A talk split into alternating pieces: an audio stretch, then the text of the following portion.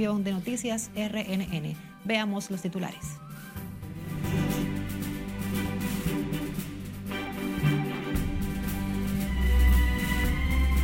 Autoridades de salud intervendrán en el Hospital Francisco Moscoso Puello ante demanda de los médicos con una inversión de 164 millones de pesos. Vicepresidenta de la República encabeza reunión de seguimiento a Plan de Seguridad Ciudadana. Agente de la policía mata a hombre que habría intentado asaltarlo en el sector 24 de abril. No se sabe si la secuestraron, no se sabe si la montaron. Comisión de los Derechos Humanos pide a las autoridades agilizar búsqueda de joven Juneiri Tavares, desaparecida desde hace un mes. Yo soy un hombre serio. Yo soy un dominicano serio. Diputado Pedro Botello y comunicador Michael Miguel Holguín se desvinculan de fraude COP Herrera. Manuel Jiménez no se irá del PRM, apoyará la reelección del presidente Luis Abinader.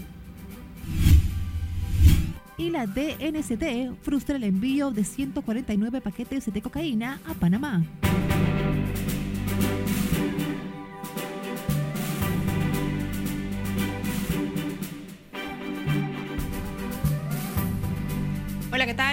Buenas tardes. El lunes 9 de octubre. Gracias por acompañarnos. Iniciamos la primera ronda informativa de noticias RNN. Gracias, el Acevedo les acompaña. Iniciamos de inmediato con el Ministerio de Salud Pública y el Servicio Nacional de Salud. Intervendrán de manera gerencial y para fines de remoción el Hospital Francisco Moscoso Puello, un proceso que conllevará una inversión de 164 millones de pesos ante el deterioro de la infraestructura y la falta de equipamiento que presenta ese centro de asistencia y que provocó un paro de servicios este lunes. Hacemos un contacto en directo con nuestra compañera Lauri Lamar, que nos tiene detalles. Adelante, Lauri. Buenas tardes para ti.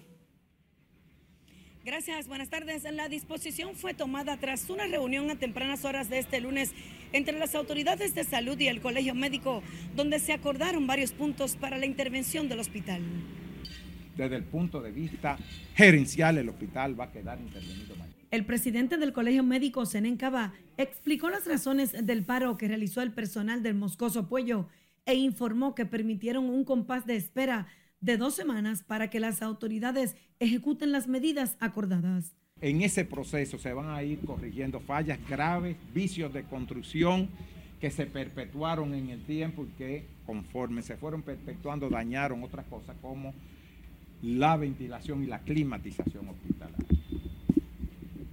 Se va a intervenir el hospital, se van a tirar techos, se van a intervenir las residencias. Los residentes están viviendo en condiciones infrahumanas. Recordando que el Mocoso Puello ahora mismo, los periodistas lo saben, está asistiendo básicamente una población de 1.300.000 personas debido a que el Eduardo Ibar todavía no ha entrado en completa función, al igual que el padre Villín.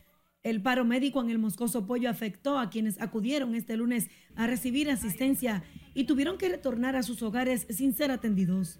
Yo vine a darme una terapia, hoy no ha podido dármela porque ellos están en huelga, eso hay que buscarle solución porque imagínense. Bueno, estamos aquí nosotros de temprano, ya usted sabe, uno que tiene compromiso y que esperar que nos atiendan y yo tengo que estar aquí con él porque él es de pie diabético. Usted sabe lo fuerte que usted levantarse a, a las 4 de la mañana, como levanté yo, para venir a, consultarle una operación y que le digan, ah, no, estamos, oye, te gasta dinero, te gasta tiempo. Hoy es un día lunes que uno se supone que tiene que trabajar. Eso es muy incómodo. Entre las áreas a reparar están climatización, gastro, una unidad de alto costo, psiquiatría, patología forense, entre otras zonas que presentan deterioro y que han impedido brindar servicios óptimos a los pacientes. Las autoridades del Colegio Médico volverán a este hospital el próximo martes 18 para evaluar que ciertamente se cumpla con las promesas establecidas en el encuentro. De mi parte es todo retorno al estudio. Gracias, Lauri Lamar, reportándonos desde el Hospital Francisco Moscoso Puello. Un oficial de la Policía Nacional aún no identificado ultimó a tiros a un hombre cuando presuntamente intentó asaltarlo en el sector 24 de abril. El occiso fue identificado como Lorenzo Paulino Lizardo, de 45 años, quien recibió múltiples heridas de arma de fuego. Al lugar llegaron representantes del Ministerio Público y agentes del Departamento de Investigaciones Criminales de la Policía para el levantamiento de evidencias, mientras que el cadáver fue enviado al Instituto Nacional de Ciencias Forenses para los fines correspondientes. El coordinador del Comité Dominicano de los Derechos Humanos del municipio de Santo Domingo Este, Diógenes Osuna, hizo este lunes un llamado a las autoridades para que agilicen los trabajos de búsqueda de Yuneiri Tavares, de 32 años de edad, desaparecida desde hace un mes. Osuna expresó que la familia de la joven está desesperada por la situación que ha robado la paz a sus parientes por lo que pide a la Policía Nacional atender el clamor de la desaparición de los parientes de Tavares por el caso. La joven en un video iba caminando, no se sabe si la secuestraron, no se sabe si la montaron en un vehículo. La situación es que los familiares el fin de semana no pudimos estar y lamentamos eso. Hicieron un piquete pacífico frente a la mansión presidencial para solicitarle al honorable jefe de la policía, al honorable presidente de la República, Luis Abinader, de su intervención. El representante de los derechos humanos dijo que en los próximos días se realizarán una asamblea para marchar en demanda de que las autoridades profundicen los trabajos por la desaparición de Yuneiri, que se suma al caso de las familias que no reciben acciones efectivas ni respuestas de la situación de sus parientes ausentes. Cambiemos de información. La Dirección Nacional de Control de Drogas informó hoy que incautaron 149 paquetes de cocaína en un operativo de inspección conjunto desarrollado en el puerto multimodal Caucedo del municipio Boca Chica, provincia Santo Domingo. Agentes antinarcóticos, unidades caninas y miembros de agencias de seguridad inspeccionaron decenas de contenedores que serían embarcados a Panamá cuando detectaron inconsistencias en uno de los furgones. La DNCD informó en un comunicado que en una revisión más exhaustiva descubrieron incrustadas dentro de unas paletas de plástico, específicamente en la parte baja, los 149 paquetes de la sustancia. El contenedor cargado de materiales plásticos sería embarcado a Panamá y su destino final era el puerto de Italia. Los paquetes fueron enviados bajo cadena de custodia al Instituto Nacional de Ciencias Forenses para los fines correspondientes. El alcalde de Santo Domingo Este, Manuel Jiménez, anunció este lunes que no renunciará a las filas del Partido Revolucionario Moderno y que apoyará la reelección del presidente Luis Abinader, aunque denunció supuestas irregularidades en el proceso celebrado el domingo primero de octubre. Como nos cuenta nuestra compañera Siledis Aquino en directo, el edil no reconoció su derrota. Adelante, Siledis, cuéntanos más. Buenas tardes, así es. Manuel Jiménez habló por primera vez tras su derrota en las elecciones internas del PRM el pasado domingo. No es la primera vez que me borran. Varias veces he asistido a mi propio entierro. Tampoco será la primera vez que resucitaré. En una declaración de prensa, el alcalde de Santo Domingo Este adelantó que no renunciará del partido por el contrario apoyará la reelección del presidente Luis Abinader. No podemos corroborar los resultados extraídos de ese proceso, ya que estaríamos admitiendo una realidad ficticia que no existe. Tampoco los impugnaremos, ya que la coyuntura y el calendario político determinan para nosotros, siempre colocando lo primero de primero, dos tareas irrevocables. Asimismo, Jiménez dijo que no impugnará las elecciones primarias del PRM en la que el pastor Dio Astacio resultó ganador para ser candidato a alcalde del municipio por ese partido. Seguimos trabajando cada día sin distraernos para garantizar el triunfo en primera vuelta del presidente Luis Abinader en las próximas elecciones alcalde además atribuyó su derrota a la interferencia de sectores que no especificó, Manuel Jiménez adelantó que en los próximos días depositará pruebas documentadas de las irregularidades que dice ocurrieron en las elecciones internas del PRM. Por menos son los detalles que les tengo. Ahora retorno con ustedes al set de noticias. Gracias por estos adelantos, Siledis Aquino. Gran expectativa reina entre dirigentes y simpatizantes del Partido Revolucionario Moderno debido a que a partir de este lunes la organización dará a conocer los resultados de las encuestas para escoger a los candidatos alcaldes, diputados y senadores que completarán la boleta del PRM para el 2024. Los resultados serían dados a conocer por la página web del partido, sin embargo, hasta el momento no se han hecho públicos. La Comisión Nacional de Elecciones Internas llamó a los precandidatos a estar atentos a los resultados, sumarse a la campaña del partido y apoyar a los que resulten electos como demócratas y ciudadanos comprometidos con el gobierno del cambio que apoya a la gran mayoría de los dominicanos.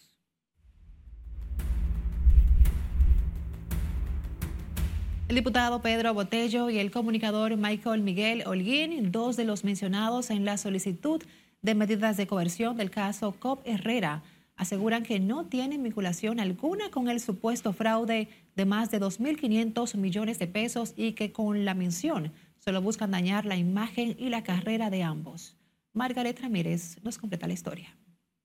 Yo hice un favor accidental en el nombre sagrado de Dios. Yo hice un favor, como lo hago todos los días. Por separado, el comunicador Michael Miguel Holguín y el diputado por la romana Pedro Botello se desvincularon del caso judicial por el supuesto fraude de más de 2.500 millones de pesos en la cooperativa Herrera.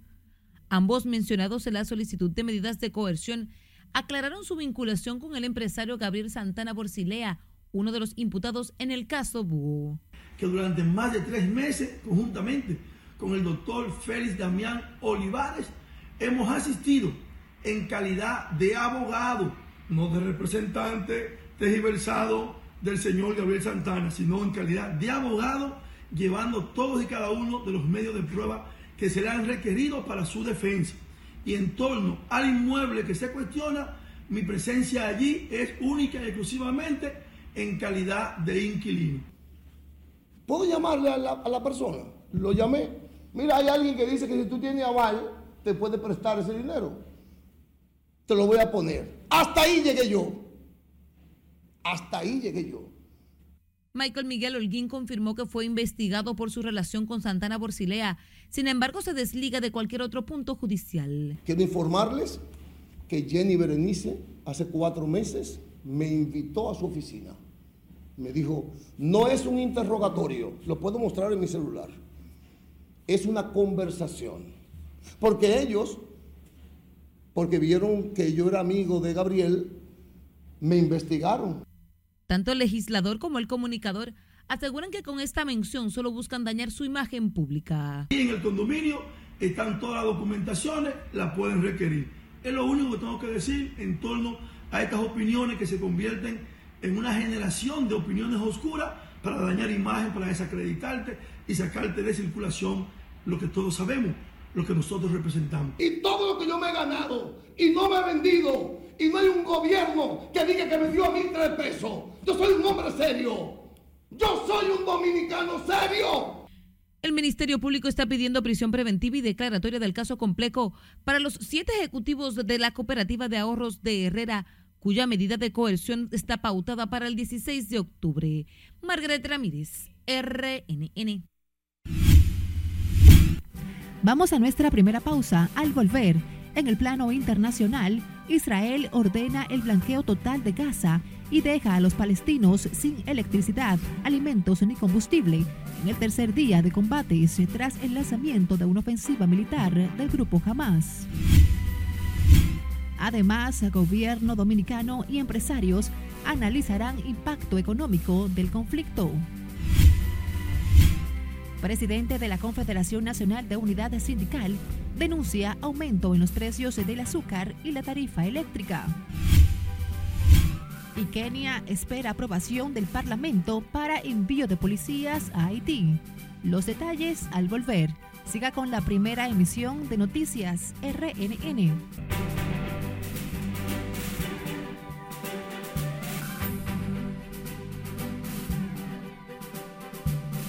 Seguimos ampliando nuestro contenido informativo. En el plano internacional, el ministro de Defensa israelí anunció este lunes la imposición de un cerco completo en la franja de Gaza, en el tercer día de la ofensiva lanzada desde ese territorio palestino por el movimiento islamista Hamas contra Israel. Tenemos en vivo a nuestra editora internacional Scarlett Wichardo, quien nos amplía este y otros temas. Buenas tardes, Scarlett. Así es, Graciela, buenas tardes. Se trata de una situación en la que el funcionario subrayó que Israel está imponiendo un cerco total en Gaza que deja a los palestinos sin electricidad, comida, agua ni combustible. Y al justificar la medida que puede ser considerada como un crimen de guerra, según organizaciones de derechos humanos, Gallant expresó que están luchando contra animales humanos. En el tercer día de enfrentamientos entre el movimiento palestino Hamas e Israel, los combates y bombardeos se intensifican, así como los llamados de la comunidad internacional para que cesen los ataques en la peor escalada del conflicto en años. Hasta este lunes, más de 500 personas han muerto en la franja y 2.300 resultaron heridas por los bombardeos de la aviación israelí, mientras que en Israel se estima que la cifra de muertos supera los 700 y ascienden a 2.200 los heridos. Israel se declaró el sábado en estado de emergencia después de que Hamas lanzara un ataque múltiple por tierra, mar y aire que tomó al país por sorpresa con el lanzamiento de miles de cohetes e incursiones terrestres en suelo israelí. La Unión Europea convocó para este martes a los ministros de Relaciones Exteriores del bloque a una reunión de emergencia para discutir la situación en Israel y Gaza y anunció la suspensión de la ayuda al desarrollo para los palestinos. En Haití, un grupo de hombres armados irrumpió en una iglesia de Puerto Príncipe en medio de un servicio religioso, asalto que dejó la muerte de uno de los asaltantes y un policía, así como el secuestro de al menos una persona. Según informes del hecho, el objetivo era secuestrar al pastor Julio Bolsi, responsable de la iglesia localizada en Delma 75, en las colinas de la capital, pero los miembros de seguridad del religioso se percataron a tiempo para sacarlo del recinto. El premio Nobel de Economía fue concedido este lunes a la estadounidense Claudia Golding por su trabajo sobre el lugar de la mujer en el marco laboral. Golding ha recopilado más de 200 años de datos de Estados Unidos, lo que le ha permitido demostrar cómo y por qué las diferencias de género en los ingresos y las tasas de empleo han cambiado con el tiempo. Finalizamos con la historia de un mexicano que se hizo viral en las redes sociales después de vender la ropa de su pareja, tras enterarse que ésta lo engañaba con su hermano.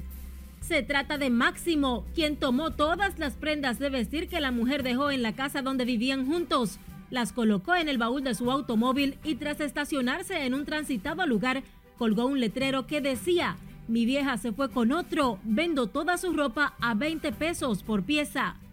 El hombre explicó que tras descubrir el engaño comenzó a quemar algunas de las pertenencias de su expareja, pero finalmente decidió obtener algo de dinero vendiendo las prendas como especie de venganza. Máximo recibió el apoyo de otro de sus hermanos y juntos lograron recaudar 1.640 pesos mexicanos. Con el dinero compraron varias cajas de pizzas y las repartieron entre personas que estaban esperando información de sus familiares afuera de un hospital. Increíble, Graciela, hasta dónde llegan las personas. por lo menos utilizó Scarlett ese dinero para algo positivo. Y no utilizó la violencia. Exacto, así mismo. Gracias como siempre por los detalles. El envío por parte de Kenia de un contingente policial para liderar la fuerza multinacional en Haití dependerá de la aprobación del Parlamento de ese país, según el ministro de Interior de esa nación. Pese a la oposición de líderes políticos de Kenia para el envío de policías a Haití, ese país ha comenzado a seleccionar los agentes que formarían la misión. Un documento del jefe de la policía de Kenia solicita con urgencia una lista de nombres de la Unidad de Servicios Generales Paramilitares de la Policía con requisitos que incluyen un mínimo de cinco años de servicio, edad entre 20 y 55 años, habilidad en el inglés y capacidad para manejar armas de fuego de forma segura. El director de Estrategia y Comunicación Gubernamental y vocero de la presidencia, Homero Figueroa, informó este lunes que el Consejo Nacional de Seguridad anunció nuevas medidas para fortalecer el cierre fronterizo establecer corredores comerciales provisionales. Figueroa explicó que entre las medidas tomadas para la reapertura de la frontera con Haití a partir del próximo viernes 13 de octubre a las 6 de la mañana se encuentra el, el, establecimiento de un registro biométrico en la frontera y se creará un fondo para la mecanización del trabajo agrícola. A través del Bandex activaremos un fondo para financiar un amplio programa de mecanización agrícola para reducir la contratación de trabajadores inmigrantes indocumentados. Reforzaremos la militarización de la frontera para hacer más difícil aún el acceso a nuestro territorio a los pandilleros que huyan de la fuerza multinacional. Mantendremos el cierre migratorio de la frontera de manera indefinida para impedir el tránsito de personas desde territorio haitiano. Extenderemos indefinidamente la suspensión de la entrega de visas a ciudadanos haitianos. Prohibiremos la exportación de productos electrónicos, cemento, varillas y otros materiales de construcción para evitar que se construyan estructuras que amenacen nuestros activos medioambientales. El vocero de la presidencia explicó que con el cierre de la frontera se mantiene fuera del territorio dominicano a las bandas haitianas. Además, se estimula el retorno voluntario de miles de inmigrantes, se reduce la entrada de indocumentados y es posible controlar el contrabando de armas y sustancias prohibidas. Además, indicó que con la medida tomada el pasado 11 de septiembre se mostró a la comunidad internacional la firme posición o posición del país a cualquier solución dominicana al problema haitiano. Mientras tanto, el gobierno dominicano se prepara para tomar medidas ante los efectos que pudieran surgir de la guerra entre Israel y que impactarían en la economía local lo que incrementará la incertidumbre ya creada por otros conflictos internacionales. Laura Lamar nos cuenta.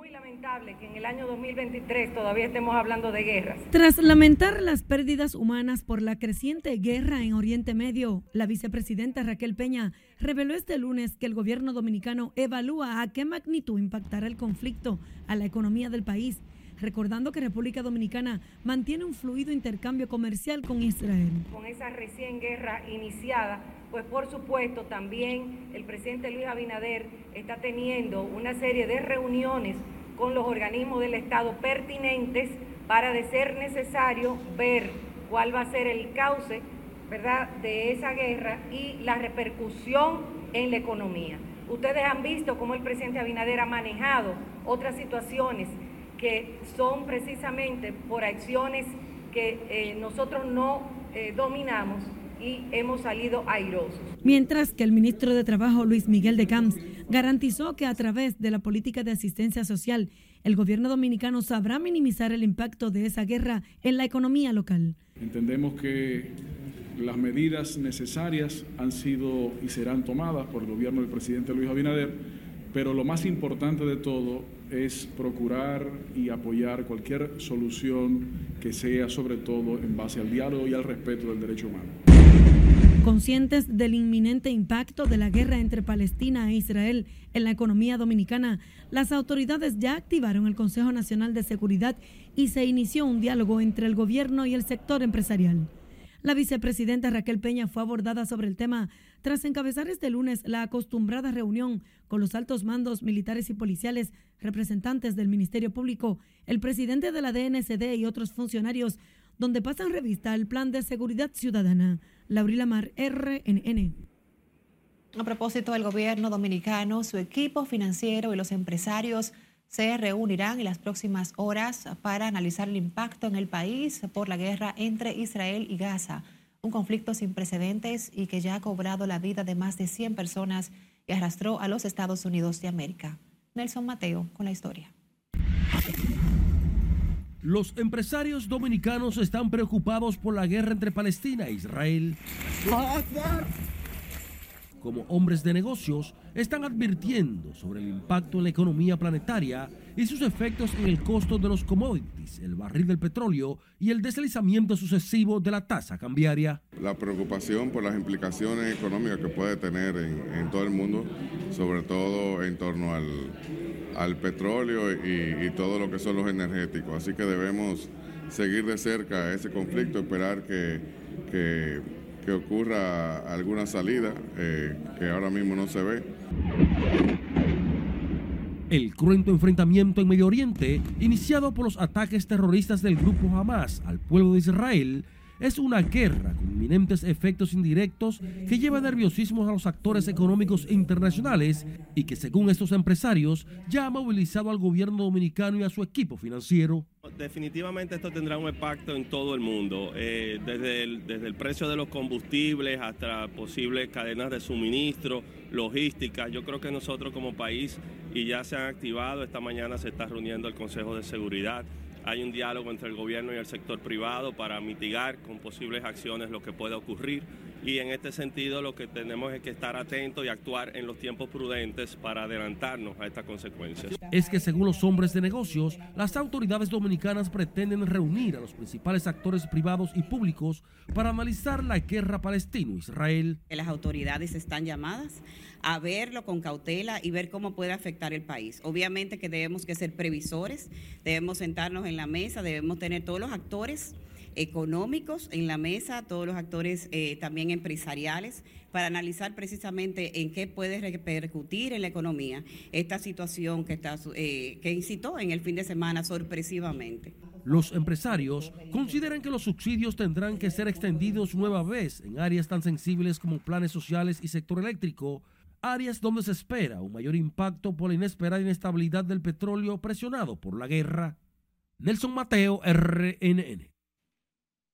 Cambiando de información, el presidente de la Confederación Nacional de Unidad Sindical, Rafael Pepe Abreu, denunció este lunes un aumento en los precios del azúcar y la tarifa eléctrica que dice debe ser atendido por el gobierno.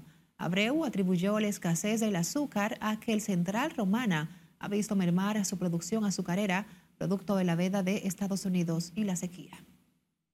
Lo que quiere decir que la producción azucarera se ha mermado porque se prefiere cumplir con la cuota azucarera antes que abastecer al mercado nacional.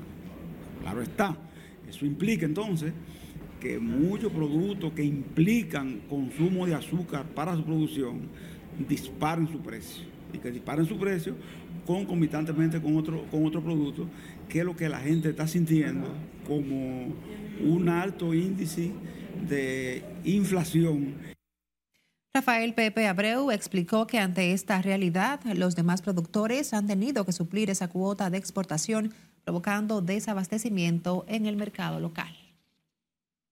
Vendedores y productores de vegetales en la frontera de Elias Piña pidieron al gobierno acudir en su auxilio ante las pérdidas que les ha generado el cierre de la frontera.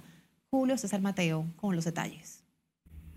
Una gran cantidad de vegetales ha tenido que ser botada tras dañarse por la falta de mercados, según los denunciantes. Que nosotros, nosotros nadie hablaba.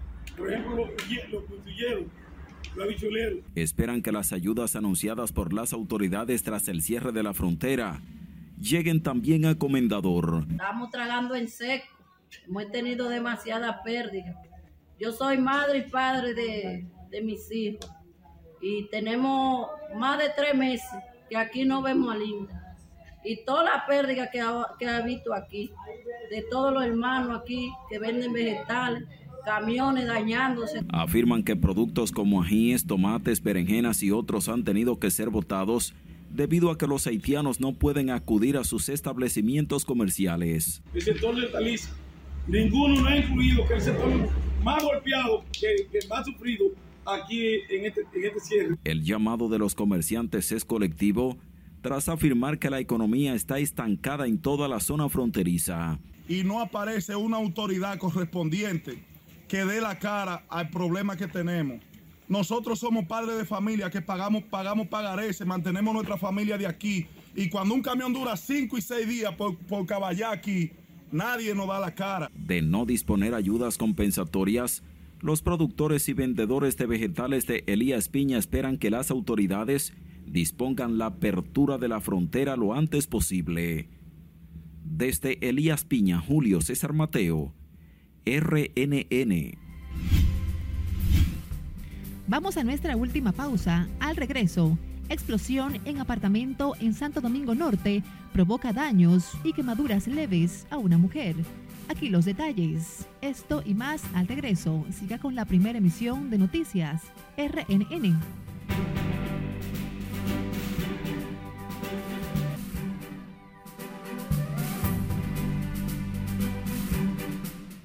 Seguimos con más informaciones en esta primera emisión de Noticias RNN y les recordamos que a través de nuestra línea de WhatsApp usted puede realizar las denuncias que afectan a su comunidad, infracciones a la ley y atropellos. A continuación presentamos algunas de ellas que nos presenta Perla Gómez.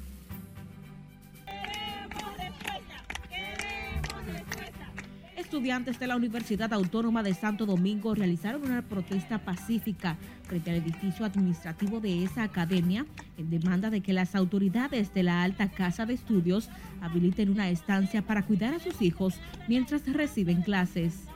Dicen que están a punto de perder el semestre debido a que, según argumentan, no pueden asistir con sus hijos a recibir docencia. Asimismo, expresan que las autoridades universitarias cerraron la guardería y les manifestaron que ya no iban a brindar ese servicio. Lugareños del residencial Benaventuranzas al norte en la avenida Jacobo Macluta reportaron la mañana de este lunes una explosión en un apartamento de dicho lugar. El estallido se produjo por la hornilla de una estufa que dejaron abierta la noche anterior y al amanecer el gas ya se había esparcido por toda la casa, destruyendo así todo a su alrededor y varios vehículos que estaban estacionados en los parqueos. Por el momento solo se registró una persona herida con quemaduras de primer grado.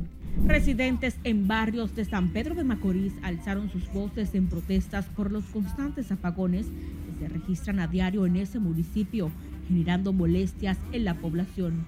Los comunitarios dicen que se les dificulta dormir y realizar actividades cotidianas por la situación que además ha provocado pérdidas a los comerciantes. En un video enviado a nuestra redacción, se observa cómo en medio de la calle se expanden las llamas por las manifestaciones de los afectados, lo que dificultaba el paso de los vehículos. Y un joven en la avenida Los Mártires, en Cristo Rey, fue víctima de un atraco en horas de la noche cuando salía de su trabajo por tres sujetos que se desplazaron en un motor, quienes le quitaron una motocicleta, su gorra y una cartera. En el video se observa cómo estos antisociales obstruyen el paso a la víctima para proceder con el atraco. Los comunitarios del sector piden a las autoridades más patrullaje para que puedan dar con estos delincuentes que mantienen en zozobra a los lugareños. Recuerde que usted puede enviarnos sus denuncias o reportarnos sus inquietudes a nuestra línea 849-268-5705. Perla Gómez, RNN.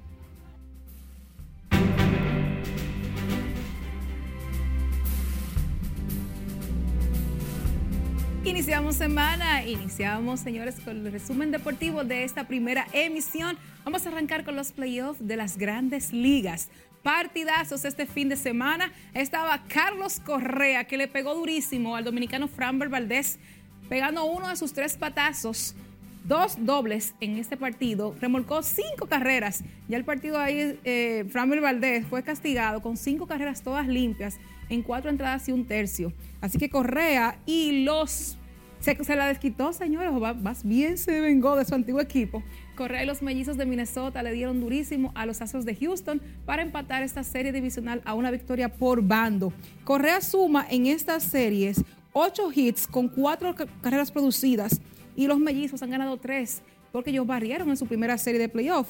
En ese partido, Willy Castro se fue de 3-1 con una anotada y Jorge Polanco en blanco en tres turnos por los mellizos. Por los Astros, Jeremy Peña de 4-2. Pasamos al encuentro de los vigilantes de Texas y los Orioles de Baltimore. Los Rangers, que clasificaron también vía comodín, tienen contra la pared a los Orioles, el mejor equipo de la Liga Americana este año. Van, están a, las puertas de ser barridos. 2 y 0 la ventaja para los Rangers tras la victoria de 11 a 8 este domingo. Así que en este partido, Corey Seager hizo historia como el primer campo corto en grandes ligas en la historia de los playoffs, que recibe cinco bases por bolas en un partido de postemporada. Así que fueron 11 carreras y 11 hits los conectados por los vigilantes de Texas en este encuentro contra los Orioles de Baltimore. También Baltimore dio 11 boletos, señores, eso fue este demasiado. En ese partido, por la causa perdida, los Orioles, Jorge Mateo, el dominicano, se fue de 4-2, de 4-4 con una anotada y una carrera producida. Vámonos entonces con el TBS, el baloncesto superior del distrito, que ayer domingo tuvo una jornada muy, muy interesante cuando el Varias venció al combinado de Bameso, que son los actuales campeones, 72 por 65 con sendos dobles dobles. El primero de Brandon Dawson en el partido con 16 puntos y 11 rebotes. Y Luis Santos, ese portento que ven ahí, con 15 rebotes, con 14 rebotes y 15 puntos, seguido de Brian Ramírez con 12 puntos y Eusebio Suero con 8 y 6 rebotes. Por Bameso, James Feldena estaba tirando todas ayer, metió 24, el capitán Víctor Liz tuvo 15 y el importado Devon Jefferson con 11 canastas y 9 balones atrapados. A segunda hora, entonces, el Mauricio Báez venció y eliminó a San Lázaro. Ay, ay, ay, los dejó bonito. 15 años que no pueden, que no ganan un campeonato, tiene la gente de San Lázaro ahora con el triunfo de Mauricio Báez en esta fase de eliminación. Ya los mauricianos están clasificados hace rato y lograron su noveno triunfo de esta fase de, eliminación. Ayer con 20 puntos de Diego Moquete lograron vencer 83 por 73 a San Lázaro. Así que entonces, hoy hay un partido muy interesante a las 8 de la noche, el único que hay. Huellas contra San Carlos. Si gana Huellas, pone un pie casi casi en la semifinal porque lograría su séptima victoria. Huellas tiene 6 y 4, San Carlos tiene 5 y 5. De perder, se pondrían bien feos. Están en quinto lugar. Iba Menso tiene 6, 6 y 5. Continúa mañana la acción del TBS. Así que la, la pelea, ya el Varias tiene casi un pie en la final. Eh, faltarían dos equipos por clasificar. Cerramos con el fútbol dominicano. Moca FC logró avanzar por primera vez a la final de la Liga Dominicana de Fútbol al vencer 2 por 1 al Pantoja. En el minuto 2 de inmediato el argentino Gustavo Ascona marcaba el primer gol de este partido. Luego entonces al 39 Carlos Russell puso el segundo, la cuenta mocana y Pantoja amenazó al minuto 82 con un golazo y que le puso dramatismo al, al partido al final de Oliver Durán, pero no pudieron, quedaron cortos en este partido de la vuelta. Así que la final será cibaeña en la LDF, Moca FC contra Cibao FC, arrancando el domingo 22 en el partido de ida y luego entonces en el 29 con el partido de vuelta. Enhorabuena para el fútbol mocano con este primer pase a la final de la Liga Dominicana de Fútbol. Hasta aquí los deportes. Muchas informaciones, Giovanna, interesantísimas todas. Gracias por ponernos en contexto a nivel deportivo. Nosotros ya, Joana, nos despedimos en esta primera ronda informativa de Noticias RNN. Gracias a ustedes por acompañarnos.